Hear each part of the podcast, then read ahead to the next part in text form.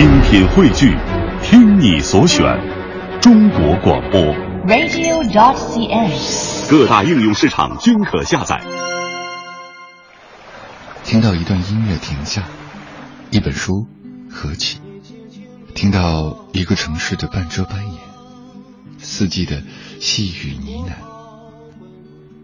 走了那么远，不是为了看风景，而是为了去天地的尽头，会另一个自己。欢迎打开莫小姐的麦克风，用文艺复兴你的生活。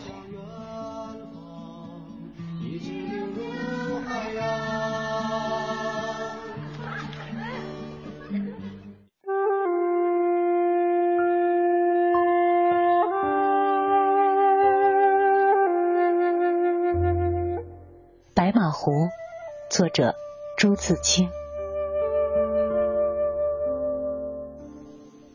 白马湖在永绍铁道的义亭站，是个极小极小的乡下地方。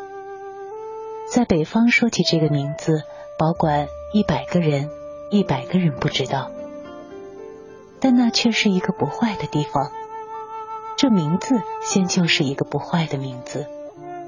据说从前有个姓周的骑白马入湖仙去，所以有了这个名字。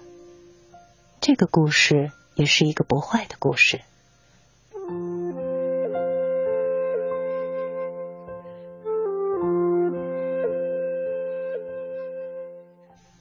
白马湖并非圆圆的或方方的一个湖，这是曲曲折折、大大小小许多湖的总名。湖水清极了，一点不含糊，像镜子。沿铁路的水再没有比这里清的，这是公论。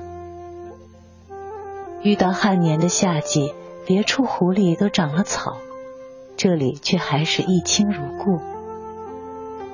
白马湖最大的也是最好的一个，便是我们住过的屋的门前那一个。那个湖不算小，但湖口让两面的山包抄住了，外面只见微微的碧波而已。想不到有那么大的一片。湖的尽里头有一个三四十户人家的村落，这村落与外面本是不相通的，村里人要出来得撑船。后来春晖中学在湖边造了房子，这才造了两座玲珑的小木桥。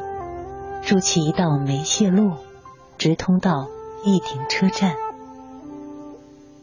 那是窄窄的一条人行路，蜿蜒曲折的。路上虽常不见人，走起来却不见寂寞。尤其在微雨的春天，一个出道的来客，他左顾右盼，是只有觉得热闹的。白马湖最好的时候是黄昏，湖上的山笼着一层青色的薄雾，在水里映着参差的模糊的影子，水光微微的暗淡，像是一面古铜镜。清风吹来，有一两缕波纹，但随即平静了。天上偶见几只归鸟。我们看着它们越飞越远，直到不见为止。这个时候便是我们喝酒的时候。我们说话很少，上了灯，话才多一些。但大家都已微有醉意，是该回家的时候了。若有月光，也许还得徘徊一会儿；若是黑夜，便在暗里摸索醉着回去。